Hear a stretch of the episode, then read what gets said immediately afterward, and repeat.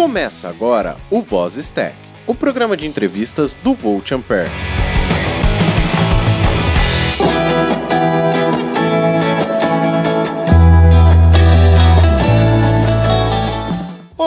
Olá, sejam muito bem-vindos a mais um episódio do Voz Stack. Meu nome é Adrian Lemos e estou aqui com ele, o pai do bot mais falciane dessa face da Terra, Sr. Roger Manrique. Olá, pessoal. E juntamente conosco a senhorita, dona daquele podcast sobre mulheres na engenharia, a senhorita Ariana Adrat. Olá, pessoal. Eu sou a Ariana Andret, engenheira eletricista e criadora do podcast Mulheres da Engenharia. Muito bom estar aqui com vocês e dessa vez, em vez de entrevistar, ser a entrevistada do podcast. Pois é, olha só que honra para nós termos essa possibilidade de estar gravando contigo, né? Muito. Acredito que tanto eu quanto o Roger, nós somos fãs do seu podcast. Ah, muito legal. E vai ser uma oportunidade bacana, porque uma coisa que eu tenho recebido, assim, de várias engenheiras é um pedido de fazer um episódio contando um pouco sobre mim, contando um pouco de como surgiu o podcast. E eu sempre comento que é muito estranho, porque assim, como que eu vou entrevistar a mim mesma? Ia ser uma espécie de monólogo, né? Então, assim, eu consigo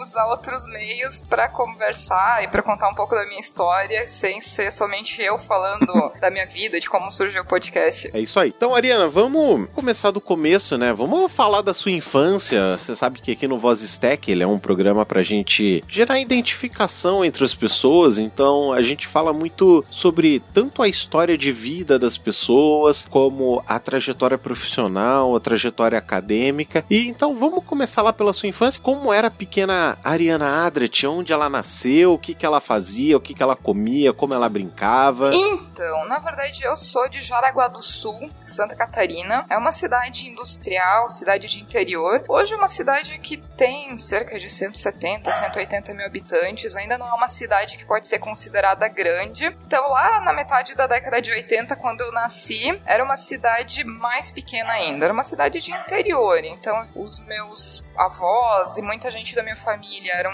do interior, da roça. Então, assim, tem até uma brincadeira de família de que antes de eu e a minha irmã a gente sermos engenheiras, que eu também tenho uma irmã que é engenheira, os primeiros engenheiros da família foram os nossos avós, porque eles tinham engenheiro de cana, tinham engenheiro de milho, engenheiro de farinha. Então, eles que começaram com a engenharia na família na época, né? E a gente acabou seguindo muitos anos depois. Aliás, para deixar contextualizado aqui, é o episódio 50 do Mulheres da Engenharia e tem link aqui no post para vocês conferirem esse episódio com a irmã da Ariana Adret. É, e justamente, assim, eu acho que até contando um pouco da minha infância, eu acho que eu não sou aquela criança que nasceu desmontando coisa, que nasceu querendo, sei lá, abrir o videogame para ver como é que funcionava, né? Eu era uma menina realmente normal, minha cor preferida é cor de rosa, sempre gostei de brincar de Barbie, então eu sempre segui aquela linha de como normalmente as meninas são de maneira mais estereotipada até, mas eu sempre fui aquela menina assim de gostar de lacinho, de cor de rosa, de tudo isso. Mas por outro lado, eu tive uma influência muito forte da minha irmã, que é um pouco mais velha do que eu e que sempre foi exatamente o contrário. Foi aquela criança que em vez de pedir boneca quando era criança, pedia carrinho, que gostava de brincar montando coisas.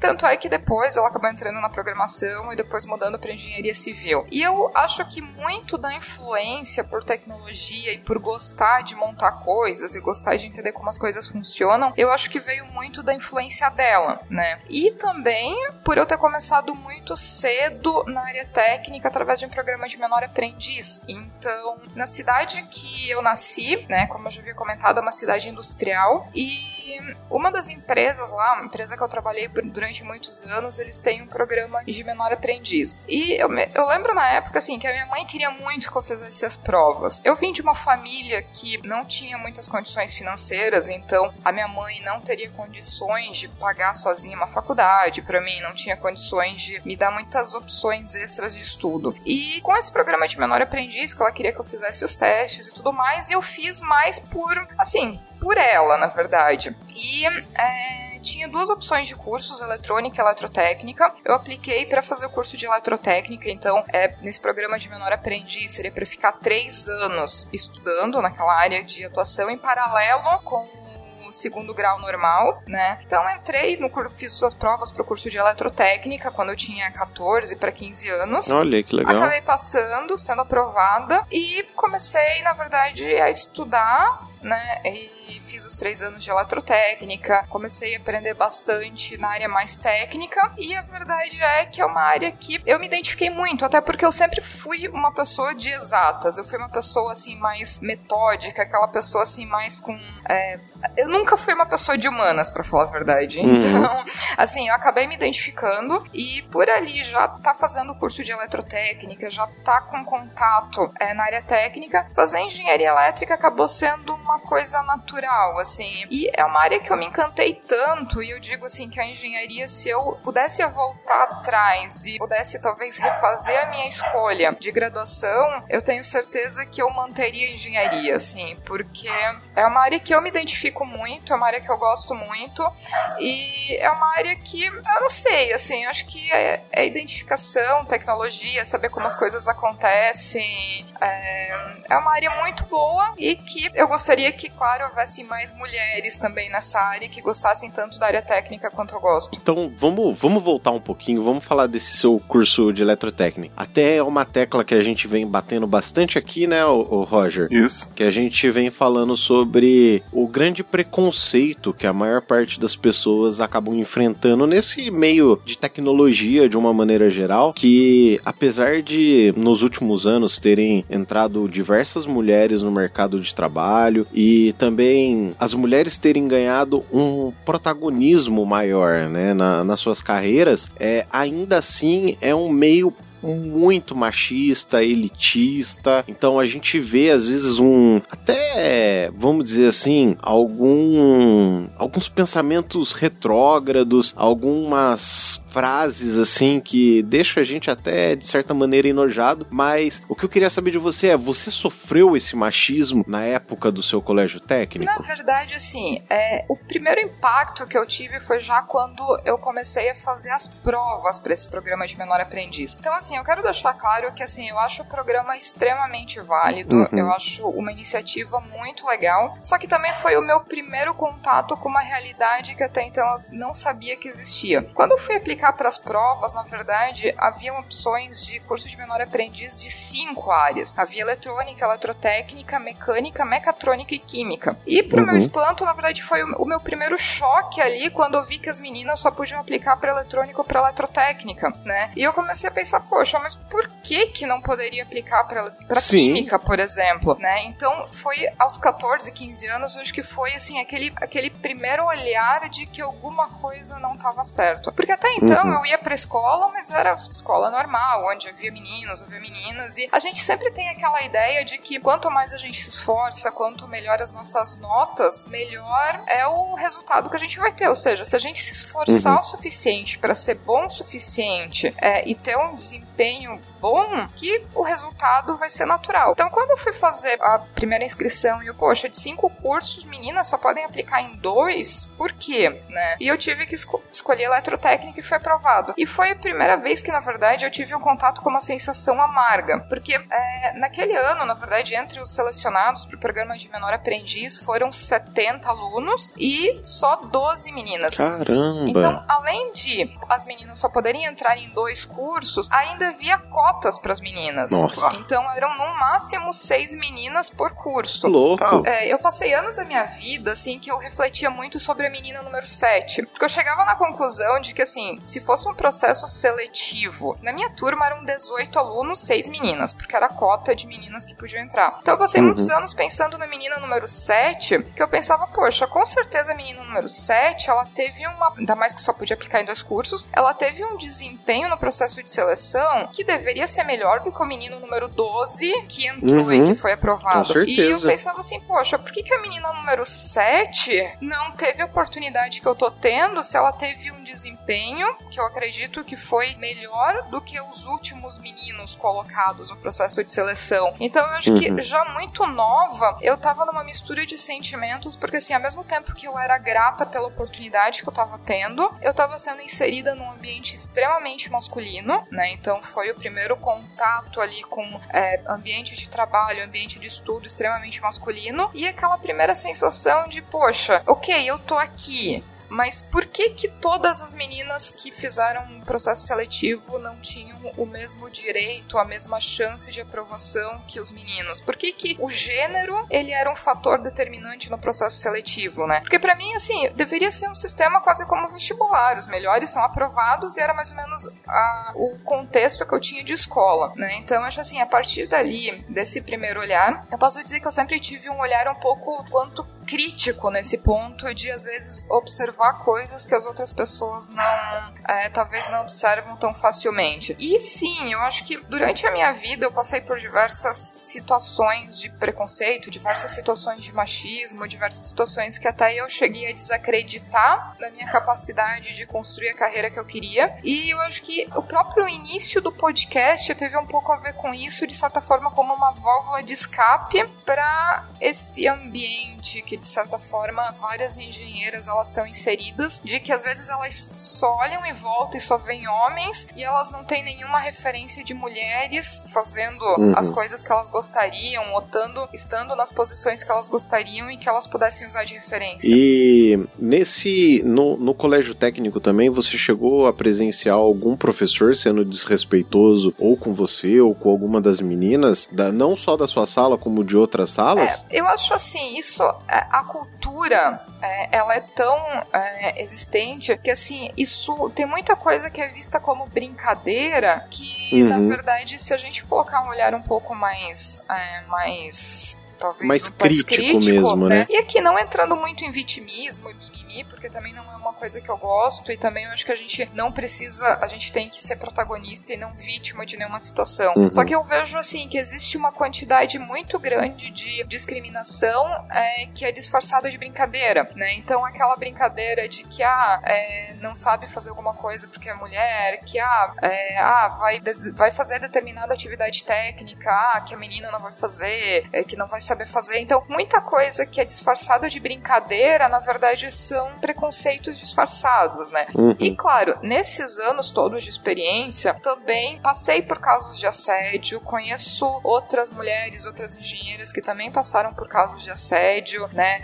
Não conheço nenhuma caso assim tão grave que chegou vias de fato, alguma coisa assim, mas situações de assédio, sim. E eu acho que principalmente nas empresas, uma coisa que é, tem que ser cuidado muito nas empresas, qualquer organização, um ambiente de faculdade, não importa, é que o assédio normalmente ele tá muito presente quando a diferença é hierárquica. Então, quando tem uma diferença de poder, que a mulher ela tá num nível de poder abaixo, ela acaba sendo muito aquada porque ela não tem o que fazer muitas vezes. Ela não tem para quem reclamar, ela não tem para quem pedir ajuda, porque a pessoa que muitas vezes é a pessoa que está cometendo assédio ou a brincadeira, o assédio disfarçado de brincadeira, é uma pessoa que dentro da organização ou dentro do nível hierárquico tem muito mais poder do que ela. Então a gente vive ainda numa cultura onde determinadas situações não são levadas a sérios. Ah, mas era só uma brincadeira, por que que tu tá reclamando? Ah, a pessoa que sempre é chata, não sabe aceitar uma brincadeira e já fica fazendo drama. Então acho que existe muito essa cultura assim. Entendi. Você disse que você fez o, o colégio técnico, né? E ao mesmo tempo você estava nesse programa de menor aprendiz do. Não, na verdade, na verdade, o programa programa de menor aprendiz, que é o ensino técnico. Ah, né? tá. Em paralelo ao ensino técnico, uhum. que daí eu fiz o segundo grau normal. Mas o menor aprendiz, na verdade, é porque é como um curso técnico, mas dentro de alguma organização, de alguma empresa. Entendi. Mas você chegava a atuar profissionalmente nessa empresa? Não, na verdade, assim, depois do,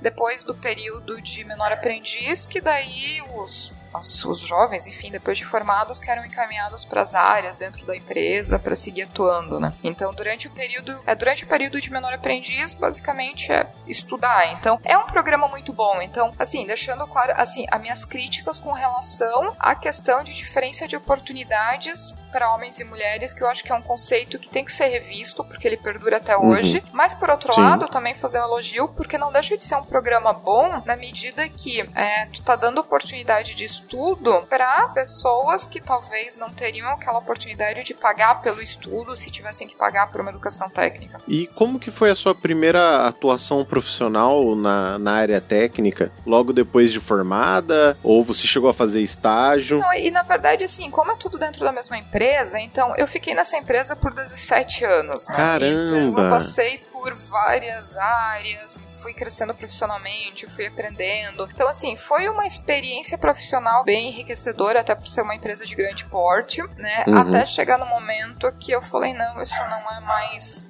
o que eu quero, porque, de certa forma, a cultura da empresa já era a mesma cultura que eu tinha para minha vida pessoal. Então, havia um desprendimento entre os valores que eu acreditava como sendo válidos, que são os valores de igualdade de oportunidades, valores de que uhum. é, devemos ter ambientes de trabalho mais acolhedores e confortáveis, não importa gênero, sexo, opção sexual, o que seja, né? E eu tava numa empresa que a cultura dessa empresa, a cultura organizacional dessa empresa já não se adequava à minha, então eu fiz, acabei fazendo a decisão de começar a procurar oportunidades fora que talvez pudessem se encaixar mais com o que eu gostaria de carreira e do que eu gostaria, do que eu entendo pessoalmente de que deve ser uma cultura organizacional de uma empresa de hoje pensando numa empresa do futuro. Tá. Então, antes da gente falar um pouco mais dessa sua busca no exterior, é, você fez engenharia elétrica, né? Engenharia elétrica. É, como que foi essa sua transição da área técnica para engenharia? Você acha que você teve mais facilidade na engenharia por causa da área técnica? Como, como que foi essa transição? Foi rápida? Foi lenta? Como que, que você fez essa transição? É, na verdade, assim, eu emendei o curso técnico com a engenharia e ali eu tive que fazer a primeira grande escolha de carreira que eu acho que foi um pouco diferente da escolha, por exemplo, que a minha irmã fez, né? A minha irmã, ela trabalhava em Jaraguá do Sul, cidade que a gente nasceu, enfim, e decidiu ir fazer é, faculdade em Florianópolis e fazer prestar vestibular para uma federal e tirando bolsas de estudo e alguns trabalhos extras, basicamente é, o objetivo dela era estudar. Eu estava numa outra situação que eu já estava no programa de menor aprendiz, estava numa grande empresa e eu entendia que isso também seria seria uma, uma oportunidade de conhecimento que pouca gente, talvez com 18 anos, está dentro de um contexto de uma multinacional, né? Que isso teria, teria um um aprendizado na prática. Só que eu teria que fazer uma escolha porque a faculdade que eu fui fazer engenharia é uma faculdade que ninguém conhece na vida, assim, é uma faculdade de uma cidade de interior. Então, na verdade, a primeira grande decisão que eu fiz foi: eu saía, ia tentar uma federal, ia tentar uma faculdade, é, uma engenharia numa faculdade com mais renome e me dedicaria uhum. a estudar, mas não teria experiência prática da convivência do dia a dia do trabalho, ou eu aceitaria trabalhar durante o dia e fazer faculdade à noite numa faculdade sem nome, para falar a verdade. E, e o que eu pensava era que, assim, fazendo faculdade numa numa universidade não conhecida, quer dizer, a faculdade é conhecida na cidade, nas cidades vizinhas, mas não conhecida a nível nacional, por exemplo, que eu pensava muito que podia ser uma dificuldade no futuro de tentar, por exemplo, trabalho, mandar uma, um currículo, que assim, se tu tivesse lá formado em engenharia elétrica na Universidade Federal de Santa Catarina, todo mundo sabe quem, o que é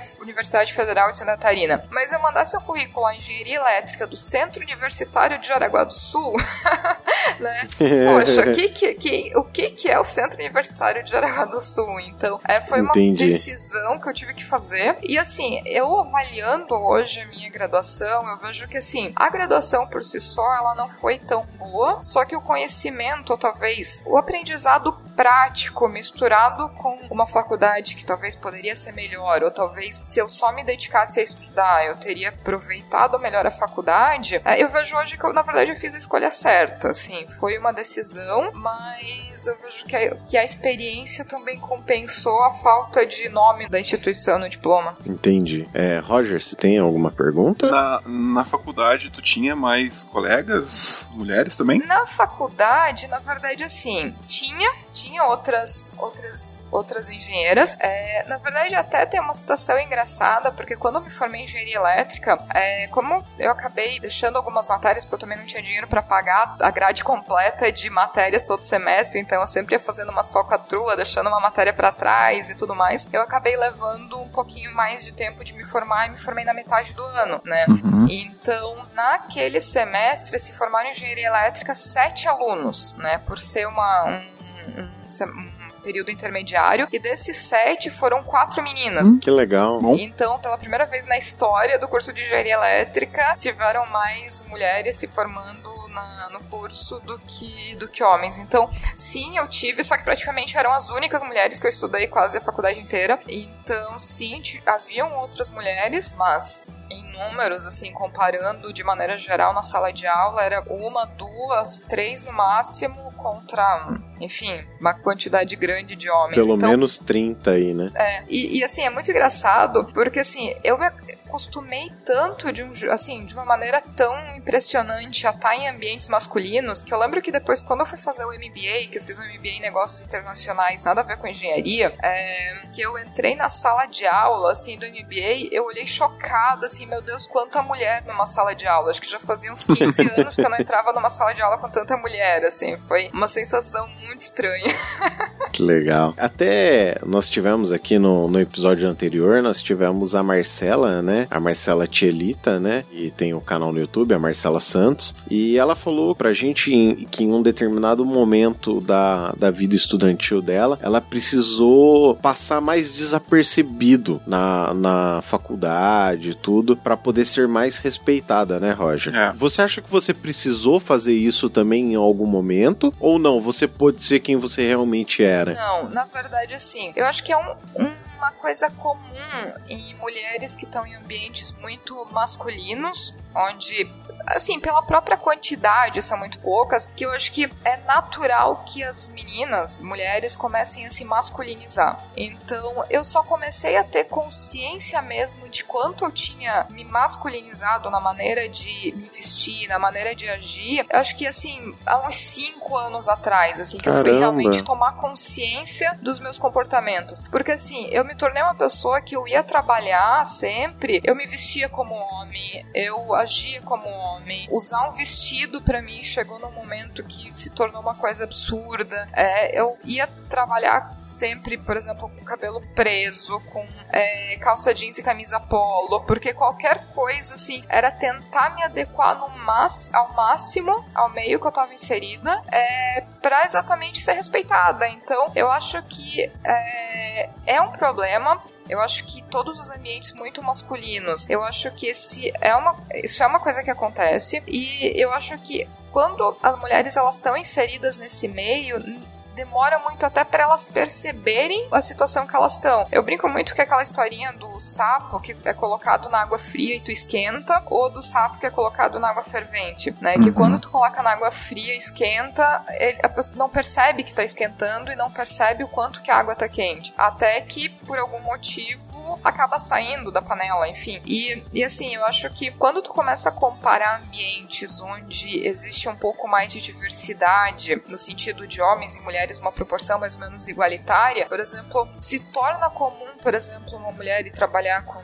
uma saia, trabalhar com vestido e trabalhar com uma roupa um pouco mais feminina, usar acessórios, usar maquiagem, todo esse tipo de coisa que, assim, eu vou te falar, assim, acho que cinco anos pra cá que eu comecei a ter a real noção de como eu tinha simplesmente tirado tudo isso da minha vida simplesmente para me adaptar ao meio, né? E pouco a pouco hoje eu tento voltar atrás, eu tento usar uma roupa um pouco mais feminina, de usar uma coisa um pouco de tentar ser mais não agir como homem, mas tentar ser uhum. mais conquistando o meu espaço como mulher, né, com conhecimento técnico, sabendo entrar numa discussão tecnicamente, mas que enfim, tá com a unha vermelha, ou tá usando um batom vermelho, ou tá usando uma calça cor-de-rosa, isso não vai me fazer menos profissional Sim. do que, enfim, tá de calça jeans e camisa polo preta. É, você estar sendo você mesma, né? Tanto na aparência quanto na maneira de se portar, né? É, e, e assim, eu acho acho que é natural esse,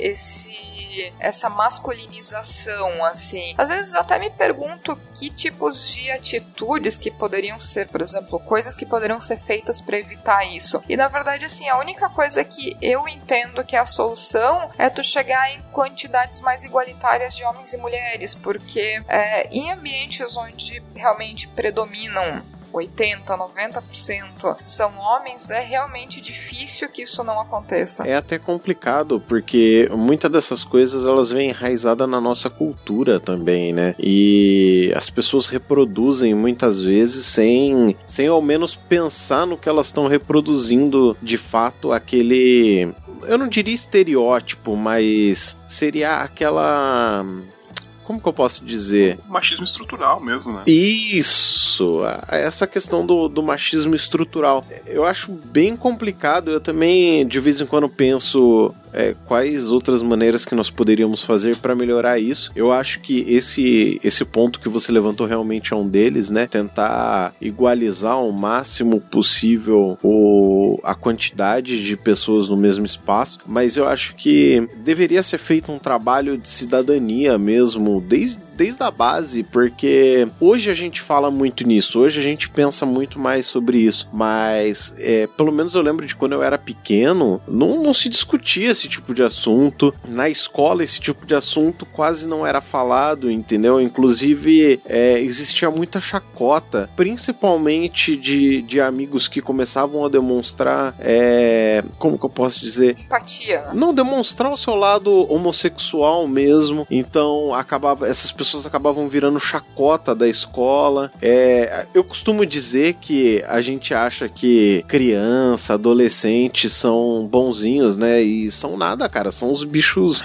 malvados, porque se eles puderem fazer alguma coisa pra te zoar ou te machucar, é, emocionalmente, vamos dizer assim, é, eles vão fazer. Eu mesmo, eu sempre fui o estereótipo do gordinho, entendeu? Da, da escola. Então eu sempre fui um do, uma daquelas pessoas que normalmente estava sempre sofrendo o bullying, né? e hoje eu vejo que pelo menos assim, com essa discussão de pais, muitas vezes de professores, né? O pessoal que é, que é do meio, que você acabou melhorando bastante. Na verdade, eu não diria bastante, eu diria um pouco esse meio escolar só com essas discussões. Eu acho que um ponto muito importante hoje é que assim, a gente também tem que deixar claro que existem empresas, empresas, existem organizações e organizações. Então, eu acho que tem que deixar claro que nem todo mundo é ruim, uhum. nem todo, todos os lugares são ruins. Com certeza. Né? É, existem muitos lugares bons e existem muitas empresas hoje e muitas organizações que já estão preocupadas com isso, né? Só que eu acho que a coisa boa da tecnologia, da internet, rede social e por aí vai, é que cada vez mais está se ficando claro as empresas onde realmente é bom, se, é bom de se trabalhar para todos e as empresas onde se é bom de trabalhar para pessoas brancas, homens héteros, seguindo aquele padrãozinho. Uhum. Então, as empresas elas não conseguem mais esconder isso. Então, o conselho até que eu sempre dou para as engenheiras que eu converso e várias amigas, e é uma coisa que eu também levei para minha vida, é que assim, a gente não é uma árvore. Uhum. Então, a gente não é uma pessoa que tá plantada num lugar e que tem que ficar lá pro resto da vida, não importa o que seja. A partir do momento que se tem consciência que se está inserido num ambiente que não é o mais agradável, né? A decisão de sair, a decisão de procurar alguma coisa melhor, ou que se enquadre mais com o que tu quer, ou que te dê mais oportunidades, é uma decisão tua, não é de nenhuma empresa. Sim. Então, quem é protagonista da tua história e das tuas decisões é tu mesmo, não, não é algo para se delegar para os outros, né? E, e eu acho que assim, é uma coisa até que eu vejo de maneira triste para as empresas que ainda não têm essa consciência, porque com isso acabam perdendo muita gente boa boa, né? Muita gente é, dedicada, que trabalha bem, mas que acabam saindo e procurando outras coisas por causa do ambiente de trabalho tóxico. Mas eu acho que pouco a pouco, não com a velocidade que a gente gostaria,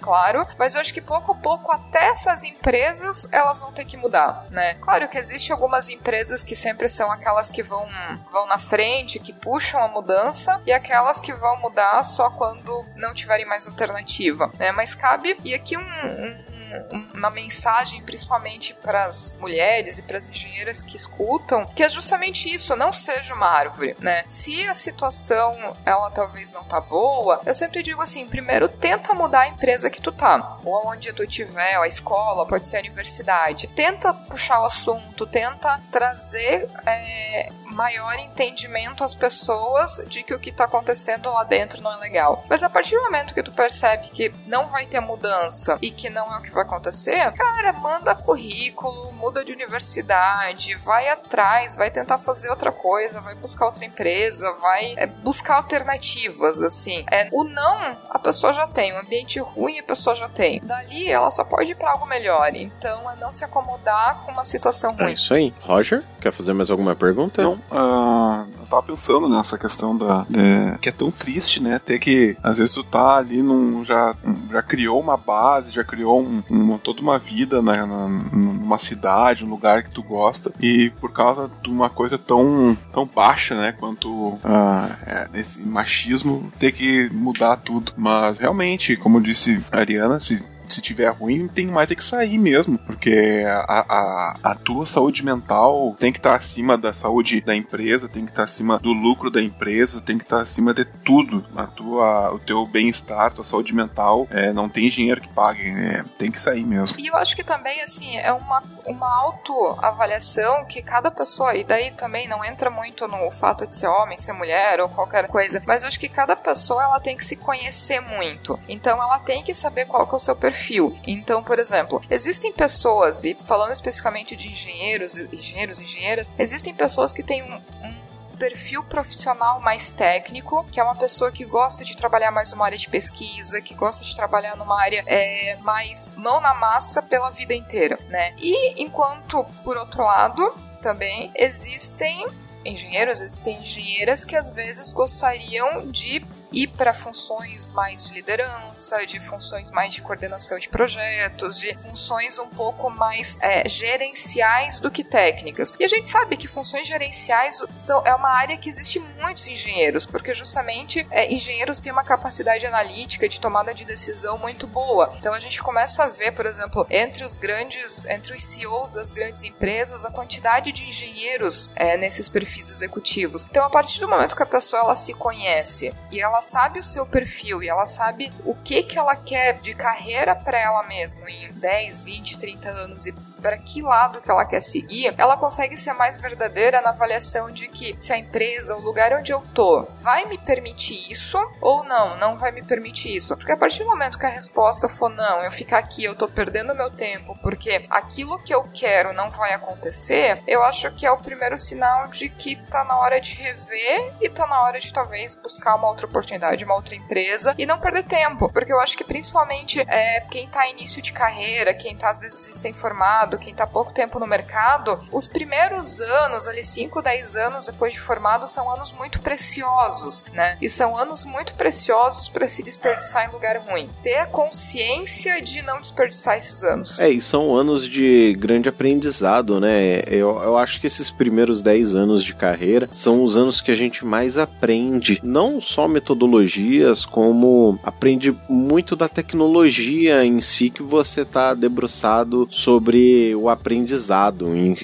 de um modo geral, né? E além disso, são anos onde é mais fácil tu se permitir errar, uhum. né? Porque tu ainda não tem. É muito mais fácil tu ver dentro de uma empresa e tu aceitar uma pessoa mais jovem errando e tentando e fazendo coisas diferentes do que uma pessoa que já tá como lá dentro 20 anos, 30 anos, que a própria impressão sobre a pessoa é de que ela sabe muita coisa, então ela não, não se aceita mais que ela erre. Então é aproveitar esse, esse tempo que as pessoas também são mais complacentes contigo, de te darem mais oportunidade de errar e de tentar e de aprender e de fazer coisas novas. Eu acho que os primeiros anos, ali 5, 10 anos depois de formado, são anos muito preciosos e que realmente vão determinar a tua carreira é, dali para frente. Boas ou más decisões nesses anos de carreira realmente são bem determinantes. Então, você já comentou aqui um pouco mais sobre o podcast, né? Que você começou ele como uma válvula de escape mas em que momento, assim, em que ponto da sua carreira que você falou assim, não, eu acho esse negócio aqui legal, vou começar e vou fazer falando com engenheiras. Em que momento que você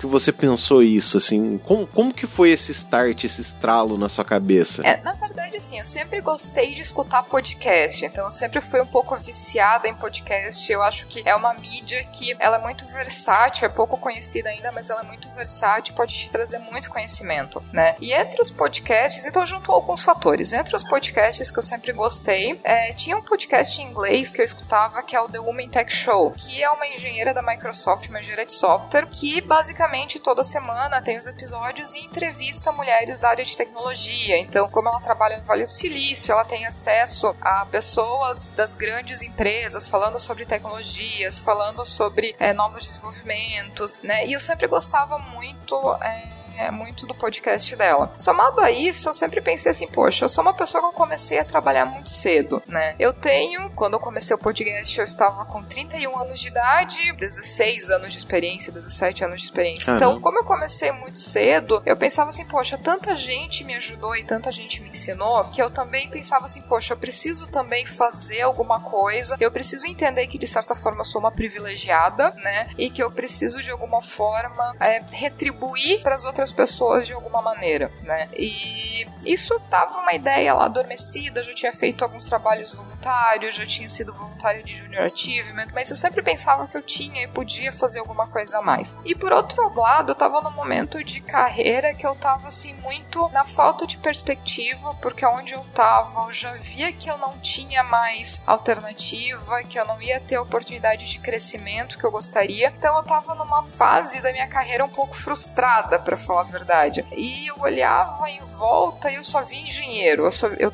eu sempre trabalhei com dezenas de engenheiros e eu não via engenheiras. Eu praticamente nas salas de reunião, com, não importava se era 15, 20, 30 ou 40 pessoas, eu era a única engenheira lá, né? Então eu olhava em volta e pensava, poxa, será que nenhuma engenheira consegue? Será que só comigo que as coisas são difíceis? Deve ter algum lugar do mundo que as engenheiras estão conseguindo fazer coisas que aqui eu não estou conseguindo fazer. E dessa minha necessidade, né, eu comecei a pesquisar, daí juntou com a ideia do podcast que eu gostava. Eu assim, poxa, por que que eu... Eu não sei fazer podcast, mas por que que eu não tento fazer podcast, né? Sim. Por que que eu não começo a, talvez, buscar outras engenheiras que estão fazendo coisas legais, que conseguiram chegar em posições é, importantes dentro das empresas, estão trabalhando em áreas de pesquisa que eu considero bacanas, porque eu também também tinha um outro ponto que, assim, eu me sentia sozinha porque eu não tinha com quem conversar. Porque na empresa que eu trabalhava tinha os engenheiros, né? Tinha eu e tinha outras mulheres de funções mais administrativas. E eu sempre gostei muito de falar de tecnologia, falar de, olha, o que que tá acontecendo da ciência e, e eu gostava de ler sobre coisas diferentes. E com as mulheres que trabalhavam comigo, imagina eu falando sobre, poxa, olha só, escutei um podcast super legal de nova tecnologia aqui de, sei lá, um doutorado que desenvolveu não sei tal coisa. Era algo totalmente fora do dia a dia das outras mulheres que conviviam comigo, né? Uhum. Era outro. Para conversar com elas, eu ia conversar de outros assuntos, não de ciência, tecnologia ou alguma coisa relacionada à engenharia. E por outro lado, eu tava cansada de só conversar com homem, assim, eu tinha necessidade de conversar com outras mulheres que tinham interesses similares com meus. Legal. Não que conversar com, com os outros engenheiros, os homens, fosse um problema, porque eu sempre mantive uma relação muito boa com eles, né? E tenho grandes amigos, inclusive. Mas eu sentia falta de outras mulheres para conversar que eu me identificasse também. Uhum. E nessa ideia fui eu pro Google como fazer um podcast.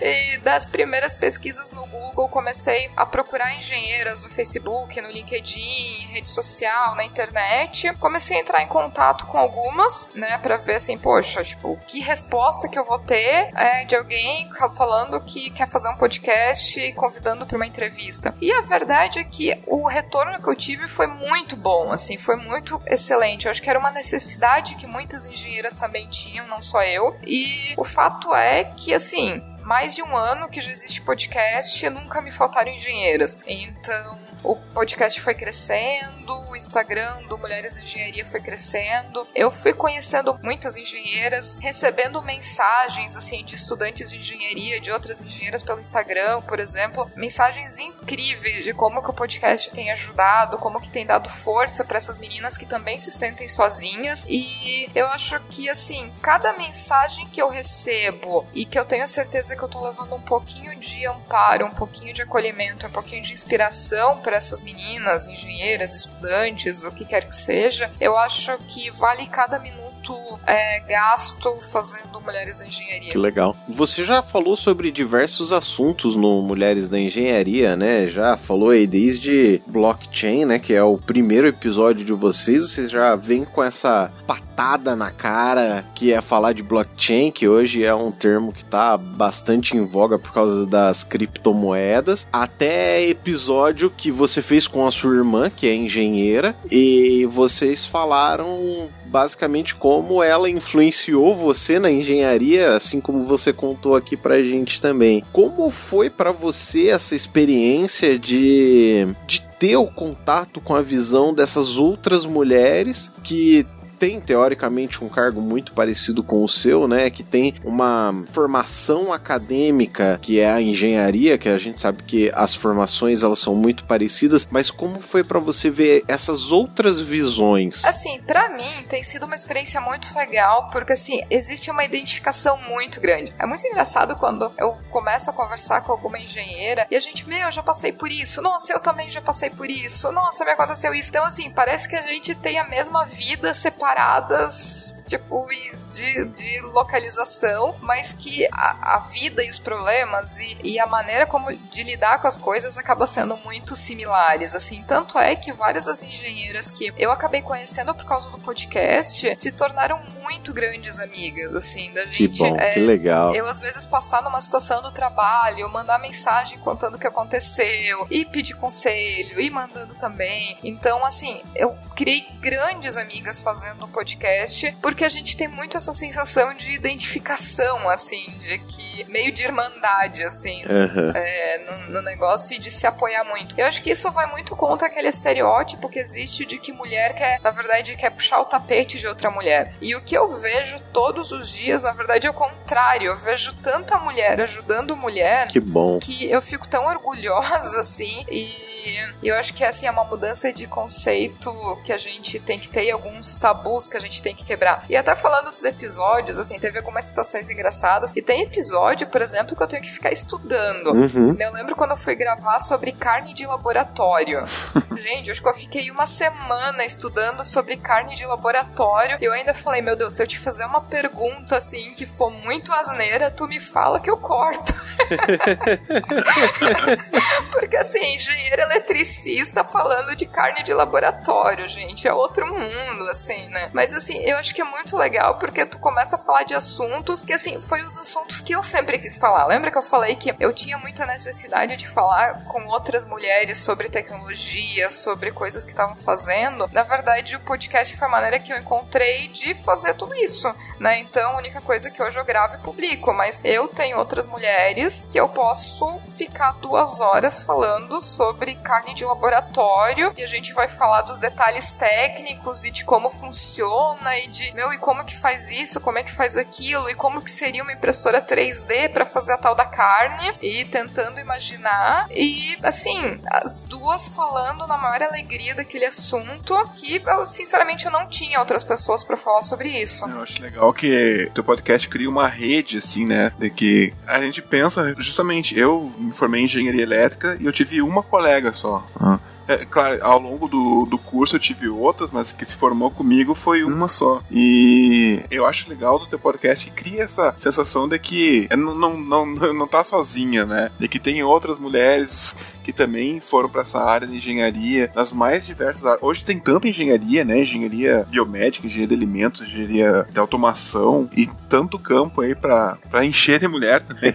Não, e tem várias engenharias que eu ainda não consegui achar engenheiros para participar. Então, assim, eu tô tentando achar para até diversificar e não ficar nas áreas de engenharia mais normais, digamos assim. Mas tem várias engenharias que eu ainda não consegui, que tá nos planos de também chamar outras engenheiras, justamente para ter essa essa diversidade das engenharias, né? Uhum. Então, é, e assim, uma coisa que é muito que é muito interessante de ver, por exemplo, engenheiras fazendo coisas, e, e eu acho que é um dos objetivos do podcast é mostrar, por exemplo, que engenheiras podem estar em áreas de atuação que a gente pensa que não, que não pode. Eu lembro a Camila, por exemplo, o episódio que eu fiz com ela, que ela trabalhava, engenheira mecânica, é, trabalhava em plataforma de petróleo. Aham. E trabalhando no pesado, assim, Sim. como um engenheiro mesmo. E, e talvez as meninas que estão ingressando ou estão pensando em ir para engenharia, essas áreas de atuação elas já descartariam de imediato, porque elas já pensariam que aquilo estaria fora do, das opções. E eu acho que o podcast ele veio muito para mostrar que não, que na verdade é uma opção, né? Que é claro que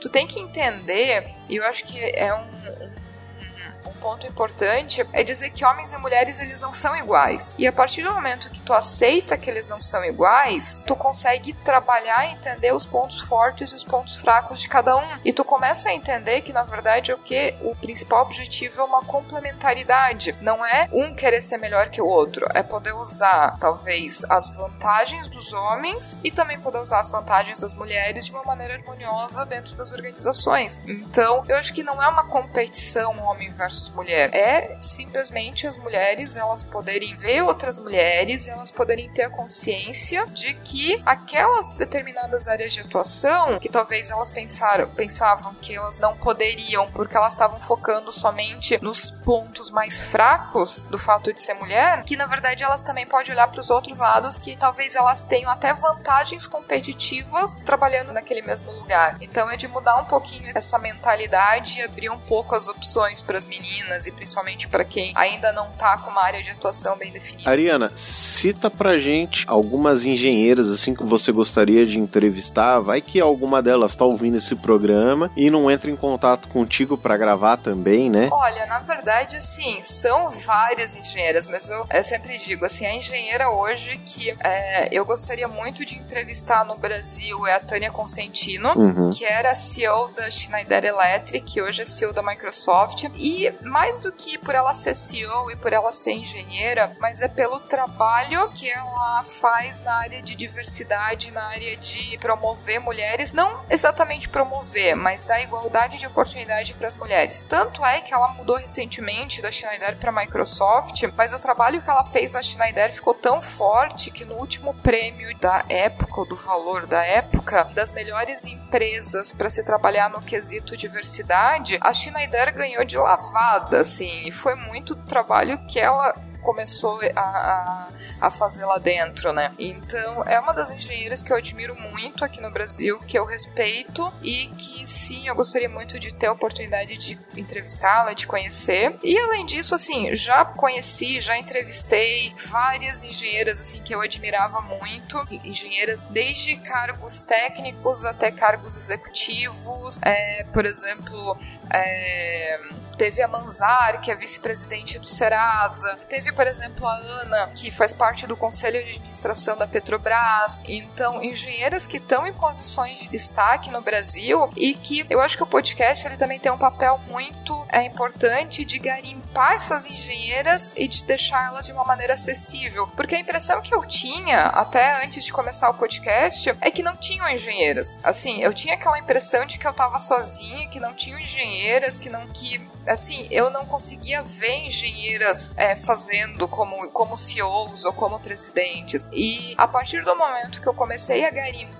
engenheiras justamente para convidar para participar do podcast, eu comecei a encontrar tanta engenheira, tanta engenheira que essa minha percepção mudou. Então, eu acho que com o podcast eu tô ajudando a mudar a percepção de outras engenheiras também de que as engenheiras não existem, para provar que na verdade sim, as engenheiras existem, né? São poucas ainda, mas as que existem, cara, estão fazendo muita coisa legal. E essas engenheiras devem sempre ir colocar a boca no trombone e falarem sobre suas profissões, porque as pessoas precisam entender que existem, né, vocês e vocês fazem um trabalho tão bom, se não muito melhor do que muitos homens por aí, né? É, e, e, na verdade, assim, o que eu acho que é o que a gente quer, a gente eu vejo muito assim pela percepção e por tudo que eu converso, e assim, eu posso dizer que, assim, eu tenho uma rede de contatos de engenheiras que eu acho que é muito grande, assim, eu conheço muitas engenheiras. E conversando com as engenheiras que eu conheço, eu vejo que existe muito essa, essa ideia de que o objetivo não é competir. A gente não quer competir com os homens, Sim. né? A gente quer igualdade de oportunidades. Então, por, por exemplo, se tem um processo de seleção, o que que eu desejo? Que o fato de eu ser mulher ou o fato de alguém ser homem simplesmente não entre na conversa. Com certeza. Se alguém mais competente do que eu e que foi escolhido e que eu sei que a pessoa é mais competente, que merece, não tem uma engenheira que vai dizer não, tal pessoa não deveria ter sido escolhida ou tal pessoa é, não deve, eu deveria ter recebido o cargo, recebido a proposta em detrimento de outra pessoa que é melhor. Não, o, a nossa briga é que se nós somos as mais qualificadas e nós somos as melhores candidatas com a melhor experiência e a melhor é, que seríamos a melhor opção, que a gente seja escolhida e que a gente tenha as oportunidades, não importando o fato de ser mulher. Então é deixar o, a palavra competição de lado e colocar a palavra competência no lugar. Que quem seja mais competência, que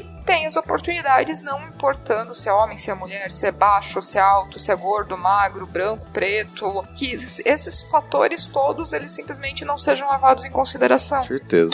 É isso aí. Sr. Roger Manrique, algo mais a acrescentar? Não, só um agradecimento mesmo por, por essa entrevista, por esse teu tempo. É, achei muito legal que o, o Mulheres Engenharia é um podcast que eu adoro mesmo, eu, eu ouço todos e compartilho também pra realmente é espalhar a palavra. É, a gente tem, tem que mostrar. Eu tenho duas filhas, então eu quero também que elas tenham essa noção de que se elas querem ser engenheiras, elas vão ser engenheiras. Se elas querem ser bailarina, que sejam bailarinas, sabe? Então não tem uma, uma caixinha separada para cada uma, né? Sim, mas que elas tenham a certeza que se elas forem engenheiras e se elas entrarem é, numa empresa, qualquer que seja, que elas tenham as mesmas oportunidades que os Sim. coleguinhas. Então, Hum, se sim. elas esforçarem, se elas estudarem, se elas é, desenvolverem as competências delas e se elas forem realmente excelentes profissionais, que o fato delas serem meninas ou mulheres simplesmente não faça diferença nenhuma na vida delas. Com certeza. Eu acho que esse é o objetivo que a gente quer e que eu desejo pra elas, que não importa a profissão que elas escolham, mas que o fato delas serem mulheres não afetem em absolutamente nada. É isso aí. Muito bom. Ariana, muito obrigado pela sua presença, muito obrigado por essa possibilidade de entrevista. Realmente, como o Roger disse, o Mulheres da Engenharia também é um podcast que eu gosto muito. Eu conheci ele lá bem no comecinho, maratonei os episódios que eu ainda não tinha ouvido na época. Né? Hoje eu sigo ali no download automático, né? O, o episódio cai no feed, ele já faz o download automático no meu agregador. Então, muito obrigado. Fique à vontade agora para fazer o seu jabá, falar sobre o podcast, aonde eles encontram, as suas redes sociais. Por favor, fique à vontade para fazer o seu jabá. Então, quem quer encontrar o Mulheres da Engenharia pode entrar no site www.mulheresengenharia.com, é, pode me mandar e-mail, ariana.mulheresengenharia.com, pode achar no Instagram, arroba Mulheres da Engenharia, é, no Twitter, o Mulheres, underline da, underline eng. É, eu, a gente não comentou muito, mas agora eu também é, larguei a vida no Brasil e tô morando aqui no México, então para as engenheiras ou para quem às vezes quiser ou tiver vontade de morar fora do Brasil e quiser umas dicas, umas ideias também de como conseguir isso, para as engenheiras que talvez se sentem um pouquinho sozinha e que precisam de uma palavra de apoio, uma palavra de ânimo, simplesmente quem fez alguma coisa de errada ou que fez com que elas passassem alguma situação chata no trabalho, também a gente ajuda. Então, eu fico muito contente quando as meninas, quando as engenheiras entram em contato comigo, assim, é uma realização pessoal muito grande. Então,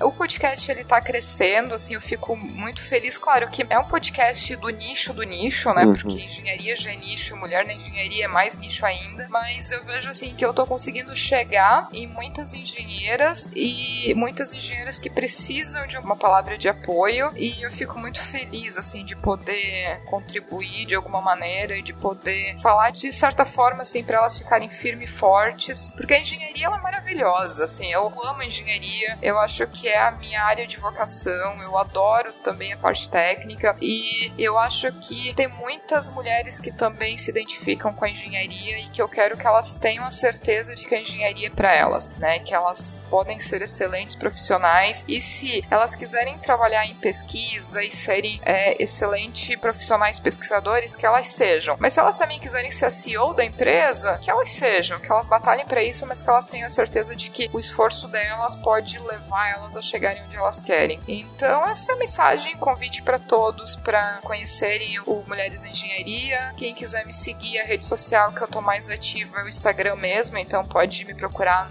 no Ariana Adret mesmo, que é o meu Instagram pessoal, ou então no Instagram do Mulheres da Engenharia, que também eu olho todos os dias e fico bem feliz com as mensagens. Vai ter o link no post para todas as redes sociais da Ariana para vocês entrarem em contato. A gente fica por aqui, né, Roger? Sim. Um grande abraço, até o próximo. Tchau, tchau. Tchau, tchau, pessoal. Tchau!